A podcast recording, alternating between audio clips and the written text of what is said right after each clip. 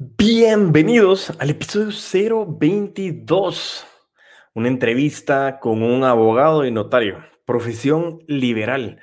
Y queríamos hacer un e- episodio en donde pudiéramos discutir profesiones donde las ventas normalmente creen que no tienen nada que ver.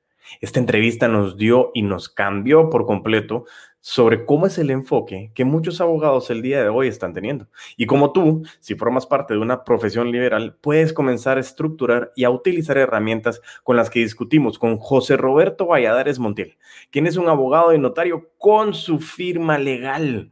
Algo muy importante que podremos discutir. Si tú quieres saber realmente cómo ha utilizado estrategias y técnicas para poderse posicionar y generar ventaja competitiva en estas profesiones liberales, pues quédate y crece. Hola a todos y todas, bienvenidos a Crece o Muere, el espacio que se ha dedicado a recopilar experiencias, errores, conocimientos y situaciones reales de un apasionado vendedor. Y como dice William Burroughs, cuando uno deja de crecer, empieza a morir. Mi nombre es Diego Enríquez Beltranena y me considero un puto amo de las ventas.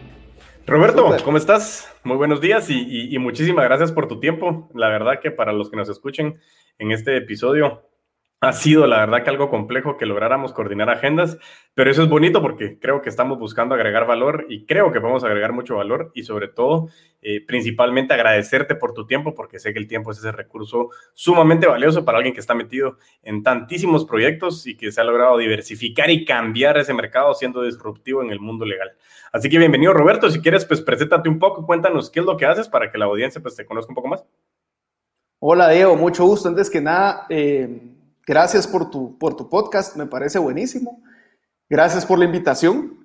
Eh, me parece, a ver qué puedo aportar, ¿verdad? Pero el programa me parece muy bueno y muy, muy útil eh, en, en, mi día a día, ¿verdad? Que el cual requiere muchas ventas, muchas veces, ¿verdad? Eh, mi nombre es Roberto Valladares, yo, me, yo participo o soy editor en la revista The Lawyer. También... Uh -huh tengo una empresa que se llama Legal Machine, que se dedica a la automatización de los documentos legales, ¿verdad? Okay. Y, eh, y tengo mi firma de abogados que, que, se llama Grupo Legal Integrado, pero ahora estamos migrando hacia un nombre que se llama ISTEMI Legal, el cual es un ELSP, Alternative Legal Services Provider, que en realidad es la nueva modalidad de prestar los servicios legales que inicia desde 2008, ¿verdad? Si gustas, te okay. puedo contar un poco cómo fue eso y que es la nueva estructura de la prestación de los servicios legales, tomando en cuenta la realidad en la cual vivimos, ¿verdad? En la cual vivimos en, en una era legal en la que hay mucha comoditización, ¿verdad? Eh, en cuanto a la comoditización, hay, eh, hay, un libro muy interesante de Oppenheimer que se llama Sálvese quien pueda, claro, que habla de, de la automatización, ¿verdad? Entonces, sí. cómo el sector legal se ha visto afectado por eso y este eh, formato o o la forma de hacer negocios en lo legal, que es un, es un, es un esquema de negocios de más de 100 años, pues ha llegado el momento de actualizarlo, ¿verdad? Y, y, pues tuve la oportunidad de montarme en ese cambio y es por eso que tengo el programa de automatización y principalmente, ¿verdad? Buenísimo, ¿no? Y eso, ese, ese, libro que mencionas es excelente, súper recomendado también para toda la audiencia. Otro libro también de Thomas Friedman que habla del fin del mundo, habla muy relacionado con lo que habla Andrés Oppenheimer y, y precisamente eso, eh, eh, una de, de las cosas bien interesantes que mencionaban en estos libros es que el mercado de la abogacía y el mercado de los corredores de seguros eh, se iba a acabar si no es que se adaptaban. Y ahí fue cuando a mí también se me, me empezó a aprender un poco el chip de decir, bueno, yo soy abogado y estoy en una corredora de seguros, entonces desde ahí dije, ok, se me va a caer el mercado, ¿qué hacemos para ser disruptivos y para cambiar? ¿Y por qué traigo a colación esto? Porque quisiera que nos adentráramos un poco más, como lo que me contabas de, de, de eso de ALSP, eh, como para conocer un poquito más de, de, de, qué es lo que está cambiando. ¿Por qué? Porque precisamente eh, para contarle a la audiencia de por qué te invité, es porque me parece que tu perfil con lo disruptivo que ha sido la diversificación de servicios hoy por hoy, eh, no estás catalogado dentro de lo que es el abogado que uno tiene en la cabeza, que trabaja y que llega a la oficina y que tiene solo en papel, sino has hecho muchísimas cosas muy diferentes y sobre todo lo has hecho como, como un early adopter, porque no todos están montados en esto, sino que vos estás siendo disruptivo e innovador. Entonces, me gustaría que nos adentráramos un poco más con lo que me contabas esto, que arrancó en el 2008 para conocer eh, qué es lo que estás haciendo, pero sobre todo no el qué, sino el para qué. ¿Me explico? Sí, ok. Con mucho gusto. Si querés, te lo cuento como una historia para, para entender el, por qué y para qué, ¿verdad? Eh, yo empiezo a en, en, 2003, inicio mis estudios como abogado, ¿verdad? Y desde 2003 empiezo a trabajar en una muy buena firma, ¿verdad? En la cual aprendí muchísimo. Estoy súper agradecido. En 2009 me gradué y más o menos en 2010 eh, inicio con la inquietud de iniciar mi propia firma legal, ¿verdad? Y la inicio junto con Caterina, Fernando Verdugo, Caterina Rubén, Fernando Verdugo, Luis Enrique Cruz, Alex Quesada y, José Aguilar, solo para darles un poco, pues darles su crédito. no, está bien, buenísimo, excelente. Entonces, ¿verdad? Entonces empezamos con ellos y eh, em, empieza como una firma normal, ¿verdad? Y como una firma normal, en realidad eh, empezamos prácticamente compartiendo gastos y compartiendo una imagen y demás, ¿verdad?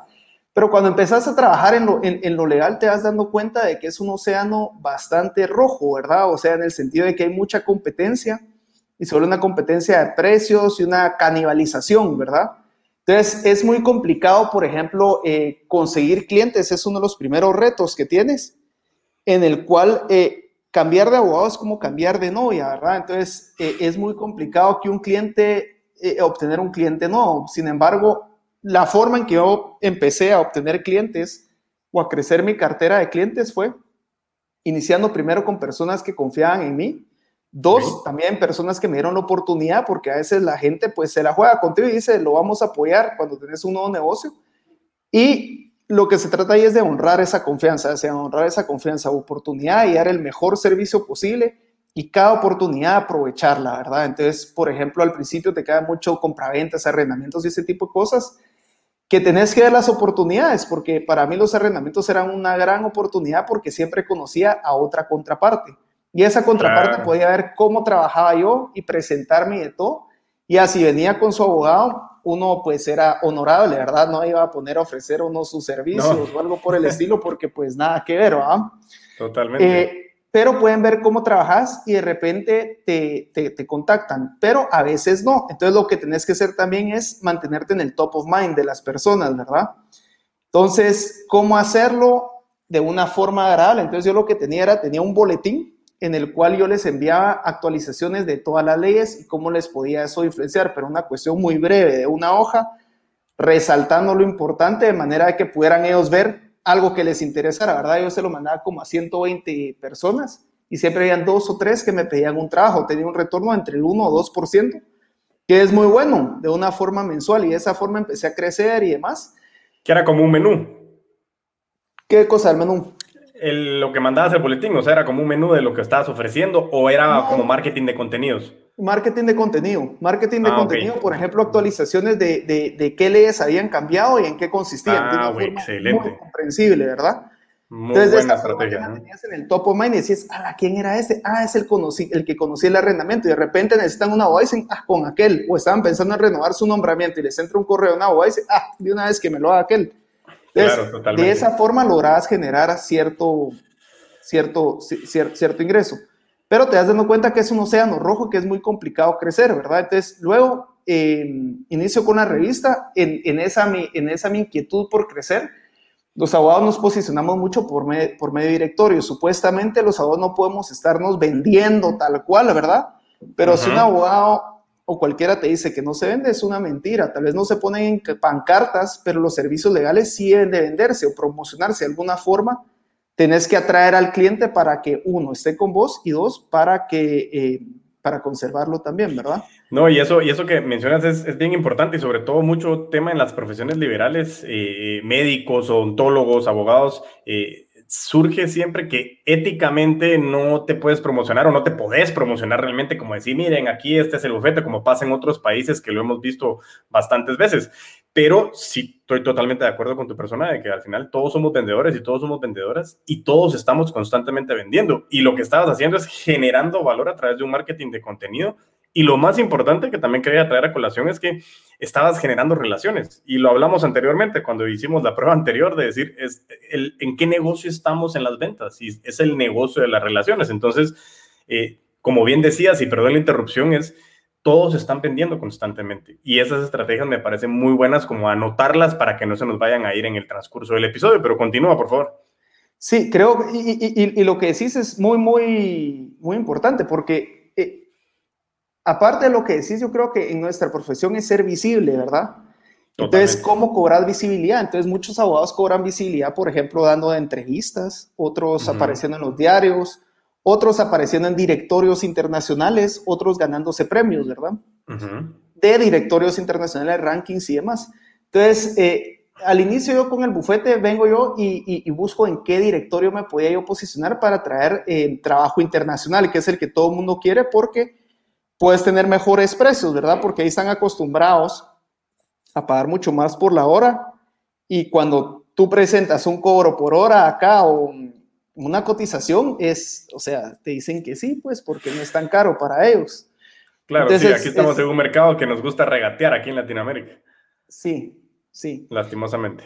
y, em, y, es, y, es, y, es, y es mejor pagado, ¿verdad? También. Y también tenés menos competencia pareciera ser, porque no todos accesan o son visibles para estos mercados internacionales. O sea, si los directorios internacionales tendrán unos 30, 40 bufetes y, por ejemplo, estos mercados internacionales se les llama el Big Law. Entonces, aquí tenés oficinas de Big Law que serán unas 10, 15, las más fuertes, ¿verdad? Que jalan pues todo ese trabajo y por eso muchas de las personas que, que se roban o trabajan en firmas paran trabajando, terminan trabajando en estas firmas eh, más grandes, ¿verdad? Entonces yo tenía la ilusión de irme volviendo una firma más grande y posicionarme así como estas firmas, ¿verdad? En realidad las tenía como ejemplo, ¿verdad? Y lo primero que hago es buscar posicionarme en uno de estos directorios y habían dos, por ejemplo, está Chambers y en esa época iniciaba Legal 500, Legal 500. Entonces dije, bueno, en Chambers tal vez no voy a entrar porque, porque pues soy pequeño, pero en Legal 500 creo que voy a entrar porque, o sea, son nuevos. Entonces voy a ser de los únicos que va a aplicar. Entonces aplico. Y la aplicación de esto consistía en que das todos los datos de tus clientes y ellos daban un feedback de cómo eras para prestar tus servicios legales y demás, y un montón de formularios que tenías que llenar.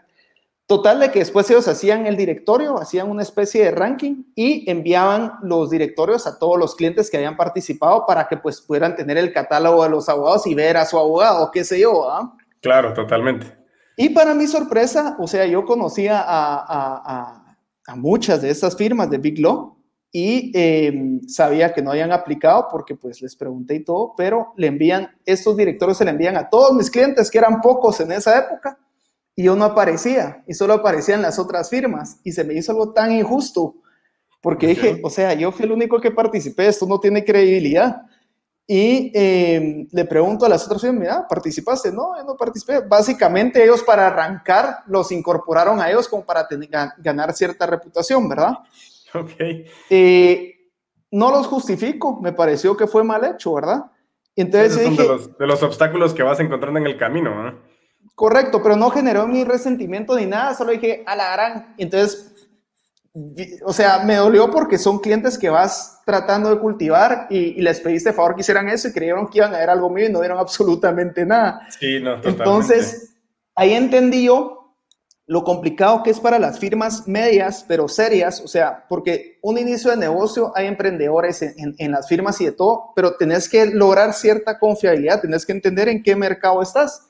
Y en el mercado legal, si quieren alguien confiable, un abogado que no se les va a ir de la noche a la mañana y les deja tirados sus papeles y ya no saben ni siquiera por dónde empezar el cliente, o sea, tiene que haber cierto respaldo. Total, y es lo que hablábamos de que el mercado al final tuyo también es el mercado de las relaciones, porque, o sea, es gente que confía en vos como, como José Roberto Valladares Montiel, que estás a cargo de una firma, que saben que no, no los vas a dejar al lado porque es confianza en vos, y sobre todo en el tema legal, que yo lo comparo mucho con el tema médico también, que es tan técnico que uno confía en los abogados y dice, bueno, pues, o sea, no entiendo, pero confío en, confío en Roberto. Exacto, exacto. Pues entonces digo yo, ¿cómo le doy visibilidad a estos, a, los despachos que no son del Big Law, pero que quisieran serlo, verdad? Entonces inicio con la revista de Lawyer, que es una revista aspiracional en la cual tenemos secciones en las cuales han participado no solo despachos del Big Law, claro que han habido despachos del Big Law porque pues son realmente buenos. Y eh, entonces ahí inició con la revista de Lawyer, que era un medio especializado realmente en los despachos de la región. Llevamos más o menos tres años con ello. Llevamos por la edición 13, ¿verdad? Ahorita acaba de salir la 12, ya empezamos a trabajar en la 13 y, y ha sido, ¿verdad? Una experiencia súper gratificante que como bien lo, hice, y lo, lo, dices y yo no me había dado cuenta, eh, es, a mí me ayudó mucho con mis relaciones, me ha ayudado miles con mis relaciones, me ha abierto una cantidad de puertas enormes, ¿verdad? Entonces, así es como llevo de lawyer y ahí es donde yo empiezo a, a, tener esa, ese reto de las ventas, ¿verdad? Porque tener una revista necesitas generar ingresos, ¿verdad? Entonces, por supuesto. Uno fue tener claridad de qué servicios son los que vendes, cuál es el valor que vendes como para venderlo. Dos fue el reto de establecer el precio, qué precio se le establece. Yo soy honesto, vimos más o menos el mercado, pero ahí yo seguí el, el, el, el consejo de una cliente mía que me encantó y me dijo, mira, tú cobras caro y no bajes el precio, te mantienes ahí. No es de que yo considere que sea caro porque sí, sí provee el valor que, que, que, ofrecemos, en realidad sí cumplimos y, entregamos lo que ofrecemos, em, pero tampoco es tan barato, ¿verdad? Eh, y, y, y, fui fiel a eso y, pues nos ha costado, pero lo hemos ido logrando, ¿verdad? Ahí empezás con unas ventas un poquito burdas, así como podás, con quien conozcas, vas a agencias, probas de todas las maneras y con el tiempo me fui, dando cuenta de lo importante que es tener un proceso de ventas, un proceso ordenado de ventas y no irse a lo loco. O sea, vender es un arte y a nadie le, y, hay veces que la gente le huye a vender y cuando necesitas vendedores lo único que puedes pensar es, ah, necesito contratar a un vendedor y le voy a dar una comisión y mira todo lo que vas a ganar. Y no hay un proceso de ventas, no hay un speech que se trabaje, no hay una prospección como bien lo has expuesto vos. O sea, hay un orden y hay un proceso que lleva la venta, ¿verdad? Eh, y hay métricas en las ventas. Entonces es algo con lo que, que, ha sido un reto que necesita dedicarle tiempo, pero es un tiempo bien invertido, ¿verdad? Y una eh, pregunta, Roberto, perdón, ahí solo te continuamos con ese punto, pero todo esto de este proyecto de Lawyer Magazine, ya nos contarás de los otros proyectos, al final lo estabas haciendo por generar visibilidad. Lógicamente se convertía en un negocio, porque, porque pues, lo que yo quiero quitarle el tabú es, todos queremos dinero, al final queremos dinero, sin embargo que sea dinero con sentido, porque lógicamente tiene, tiene una conexión emocional de qué es lo que queremos alcanzar. Pero lo que estaba buscando con Lawyer Magazine o esta diversificación era generar visibilidad, credibilidad y generar mayores relaciones, como para entender esos puntos de conexión de cómo ese portafolio se fue ampliando, ¿verdad? Sí, pero fíjate que en realidad no era una visibilidad propia, en realidad. Yo lo que quería era cobrar visibilidad también de los demás despachos, porque el trabajo referido es bien importante.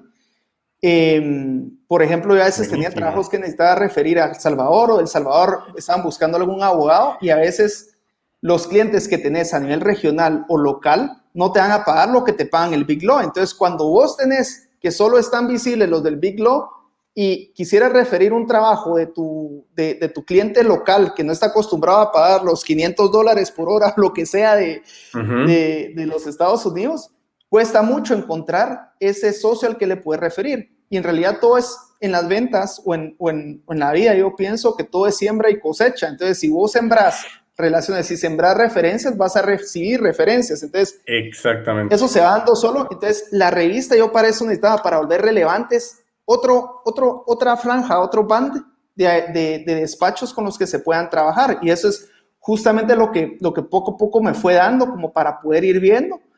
Eh, sigue en su proceso y, y, en el, y en el camino me abrió muchas relaciones, pero inicialmente era volver, tener un medio que vuelva visibles otro tipo de despachos para atender a los, a los, a los, a los clientes regionales, ¿verdad? Ese fue uno de los, de los objetivos. Y a lo, que vino, lo, lo, que me abrió puertas a mí a nivel personal, pues fue un beneficio extra.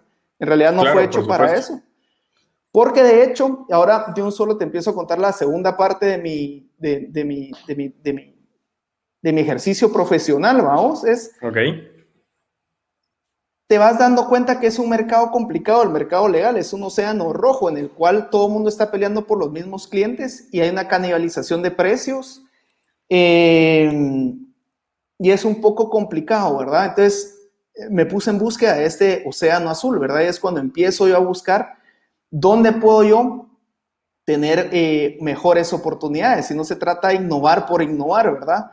Y uno de los consejos muy sabios que me dieron fue em, que a veces que no hay que inventarse el agua azucarada, ¿verdad? O sea, hay que, hay que, la palabra copiar es fea, pero básicamente hay que copiar un poco las buenas prácticas, ver qué ha funcionado en los demás lugares para, para hacerlo. Te pongo un ejemplo claro con el que estás bien familiarizado. Si yo quiero atender bien al cliente, quiero darle un servicio increíble al cliente, pues tomo un curso de Disney, ¿verdad? El servicio, de, el servicio al cliente, ¿verdad? Entonces, eh, y, y, lo replico, ¿por qué me voy a inventar yo algo, verdad? Entonces, creo que... Y eso, y, eso, y eso es importante, ahorita para seguir con ese tema, Roberto, que hablas de copiar, creo que cuando uno habla de copiar, inmediatamente asocias la palabra copiar como ah, el colegio, la universidad, copiar es malo, pero, pero, insisto, también yo le quitaría ese tabú porque el no inventarse el agua azucarada es nosotros en las ventas, como bien lo dijiste, en la vida, las ventas al final son la vida, y precisamente lo que vos querés hacer es alcanzar tus metas y objetivos con una reducción de energía y reducción de estrés.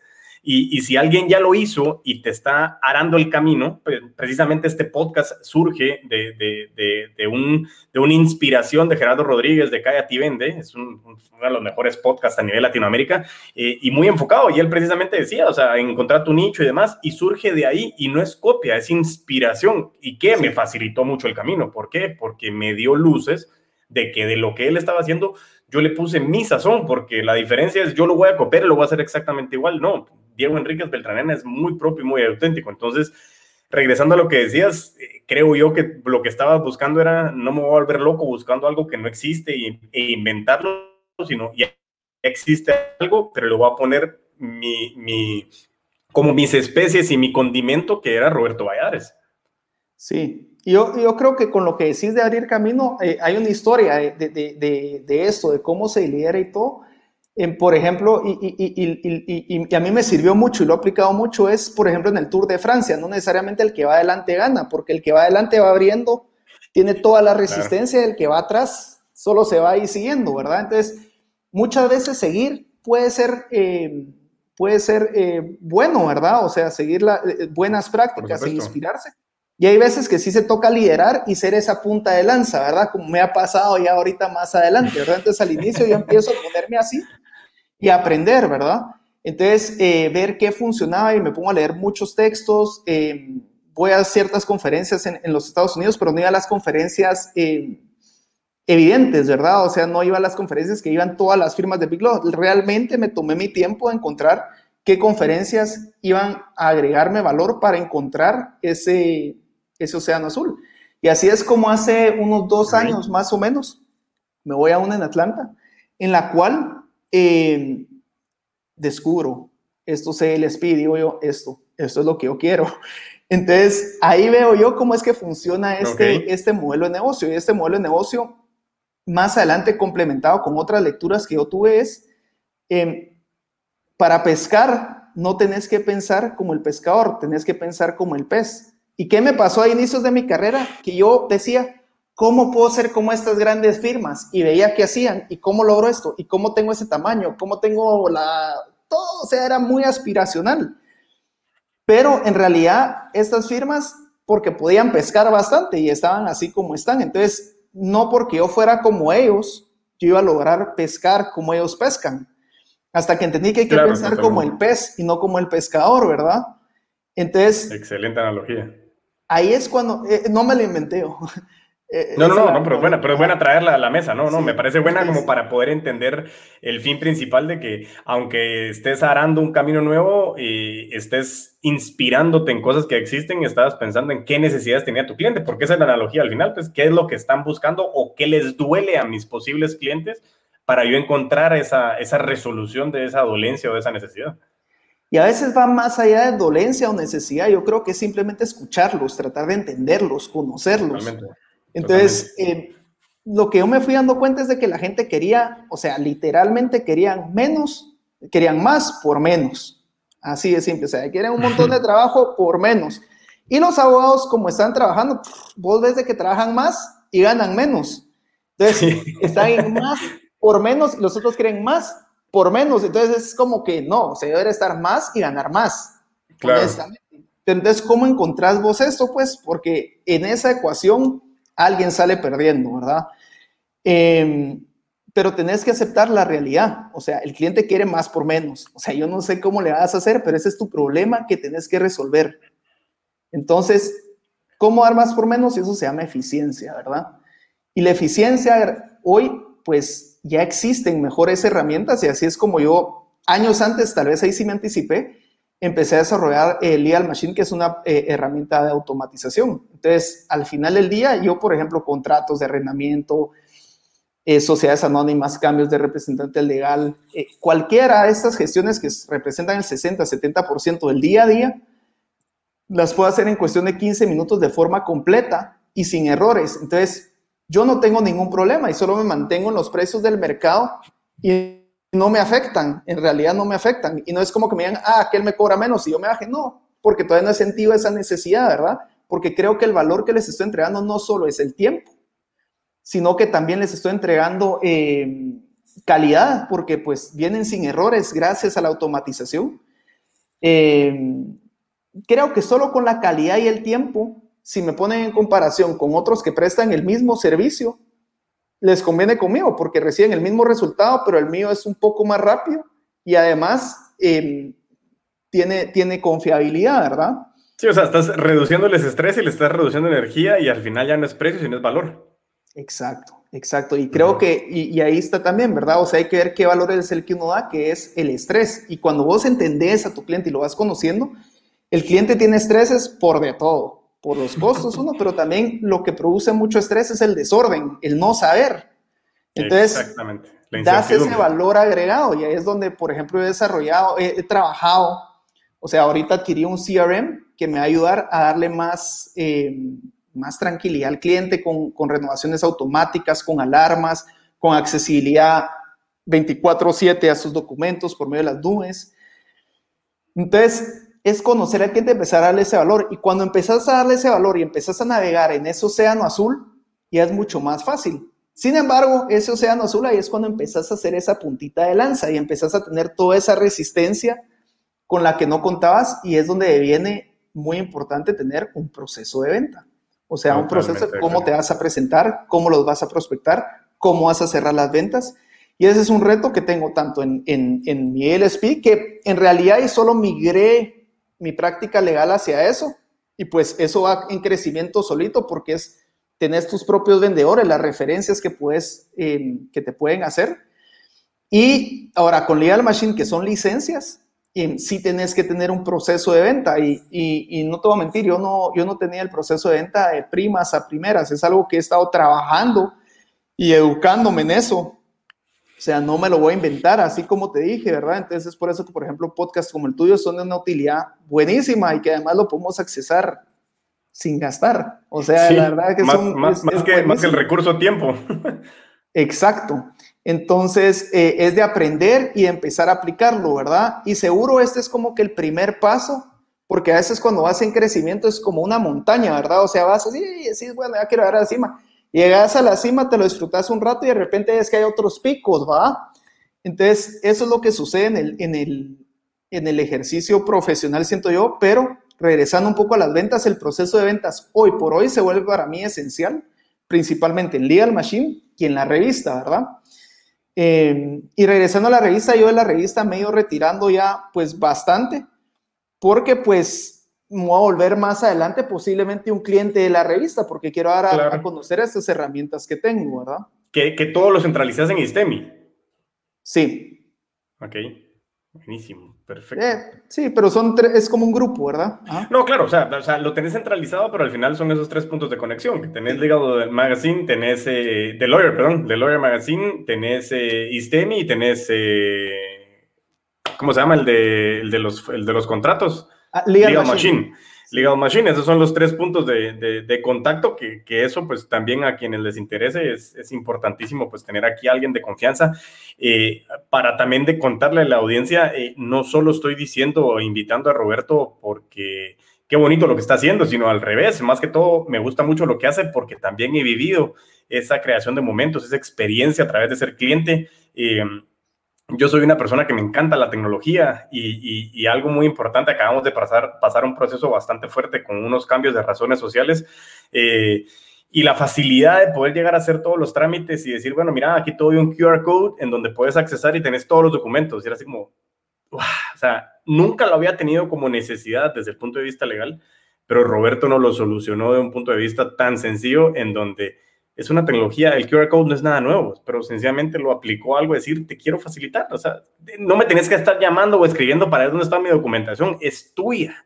Entonces accede cuando querrás. Entonces, de verdad, créanme que, que, desde el punto de vista de lo que hemos podido eh, eh, escuchar, eh, realmente es, es, es apasionante para los que no saben, yo se lo recuerdo de vez en cuando, yo no ejerzo, pero soy abogado y notario, entonces también tengo esa, esa conexión de, de saber qué ha sido esa, esa parte difícil. Lógicamente, el proceso que ha llevado Roberto es, es eh, muy enriquecedor porque se ha encontrado con muchos obstáculos, con muchos retos, y, de los hábitos que hemos hablado, de los putos amos de las ventas, la resiliencia es vital, es como sobreponernos a esos obstáculos y, no es solo cada vez que nos caemos nos levantamos, sino cada vez que nos caemos nos levantamos, pero nos levantamos más sabios y, cada obstáculo que hay nos va a enseñar algo más y por eso cada vez que nosotros nos encontramos con el abominable no, que era el episodio 009 del podcast, nos da miedo escuchar el no, que nos digan que no, no pudiste vender algo, me dijeron que no mi proyecto, ¿qué pasa? O sea, no, no es el único cliente en el mundo y, hay más, pero es cuestión de qué quieres afrontar. Y, como decías,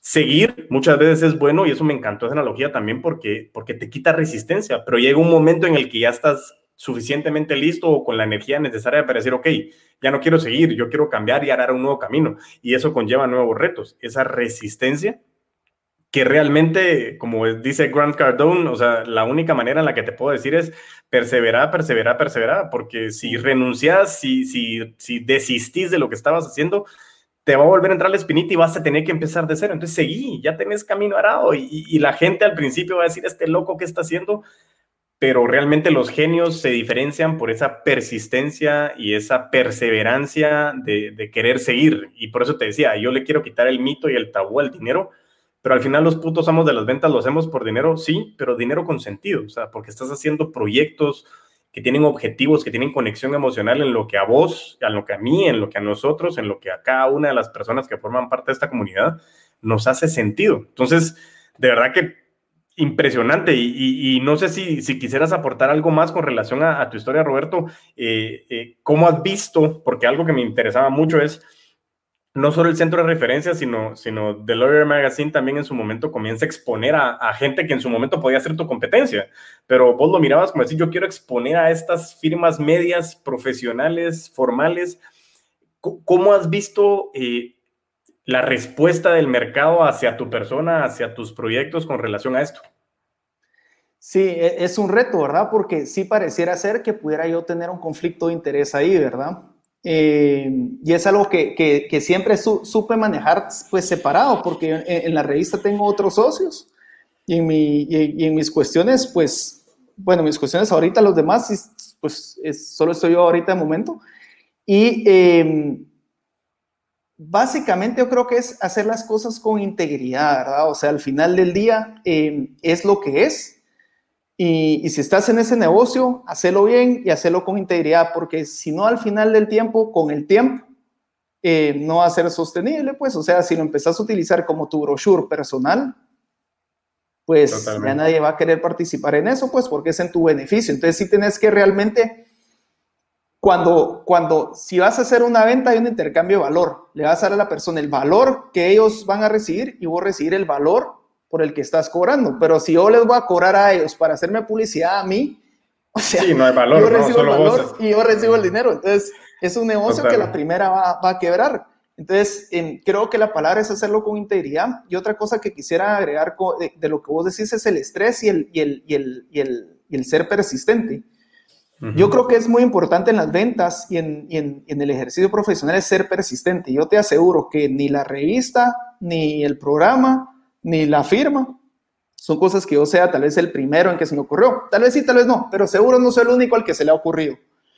Y lo que me diferencia entre a quien se ocurrió y mi persona, o bueno, tal vez lo está haciendo, pero es la persistencia es lo que te permite hacerlo y llevarlo a cabo. ¿Verdad? Y en el estrés, yo creo que el estrés, em, el estrés, en otro curso que recibí me enseñaron de que el estrés es ese es el mundo como debe de ser, como te imaginas que tiene que ser, y ese es el mundo que es, vamos. Entonces, cuando tenés una diferencia entre el mundo que debe de ser, el mundo que debe ser y el mundo que es, eso es lo que te genera estrés. Entonces, tenés que poner, eh, esto es lo que yo quiero y esta es la realidad. Y la forma de apegar esto, por ejemplo, en las ventas, yo quiero un montón de ventas, pero en realidad no tengo un proceso de ventas, me genera estrés. Pero si yo pongo genero, yo genero un proceso de ventas, el proceso es lo que me permite llegar del punto A al punto B. Entonces, si yo solo tengo visto el punto B y no sé cómo llegar al punto B, por supuesto que vas a tener estrés. Entonces, es por eso que los procesos son tan importantes y, me refiero a procesos hasta en la vida. o sea, todos tenemos nuestros procesos y, saber llevar los procesos, pero regresando un poco a las ventas, tenés que tener tu proceso de ventas. Si no, tus ventas van a ser un desastre o te van a generar estrés. Entonces, ahí recalco yo lo importante de, por ejemplo, aprender y hacerlo así, ¿verdad? Y un tercer punto que solo te quisiera agregar es con el tema de, de, los peces, ¿verdad? Siguiendo ahí con el tema de los peces y conocer la realidad de los, de los, del mercado legal o, o, la realidad de hoy, de hoy en día. En el G20, una cuestión así, esto me lo comentó un cliente, buenísima gente, me dijo que Klaus Schwab dijo, In the new world, it's not the big fish which eats the small fish, it's the fast fish which eats the slow fish. O sea, en realidad ahorita no se trata de ser grande, se trata de ser rápido. Entonces, eficiente. exacto. Entonces, en el mercado legal, en el servicio profesional, tenés que entender que eso es lo que quieren, eso es donde tenés que apuntar, a la velocidad, a la eficiencia, a hacerlo bien. Y si hay herramientas que te puedan ayudar, utilízalas, utilízalas. Y también creo que hay una mala concepción en que todo el mundo quiere todo gratis. Si algo tiene valor, te va a costar.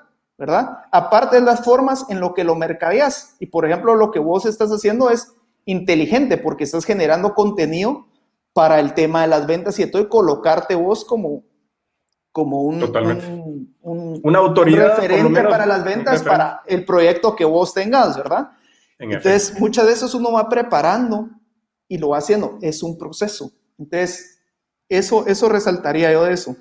Buenísimo, me encanta, me encanta la verdad y, como te decía, la eficiencia y, me encantó el uso de los procesos. Nosotros hablamos constantemente, no solo en, en Crece o Muere, en la comunidad de los putos amos, sino también en Afan Consulting, como ustedes lo saben, parte de la consultora que nosotros trabajamos es es elaboración de procesos. Y precisamente el estrés es cuando hay desorden, el desorden es falta de procesos, porque precisamente cuando yo no sé qué está pasando me da incertidumbre y la incertidumbre te da estrés. ¿Y cómo genero, cómo genero certeza? Con un proceso, sabiendo qué estoy haciendo, qué quiero hacer, a dónde quiero ir y qué recursos quiero invertir. Roberto, de verdad no te imaginas lo agradecido que estoy con tu tiempo créeme que agregamos muchísimo valor. Eh, eh, espero que muchísimas personas nos puedan escuchar. Eh, lo vamos a compartir con muchísimos grupos de interés, con personas conocidas, con la famosa asamblea. Ahí lo vamos a mandar a todos también para que lo puedan compartir.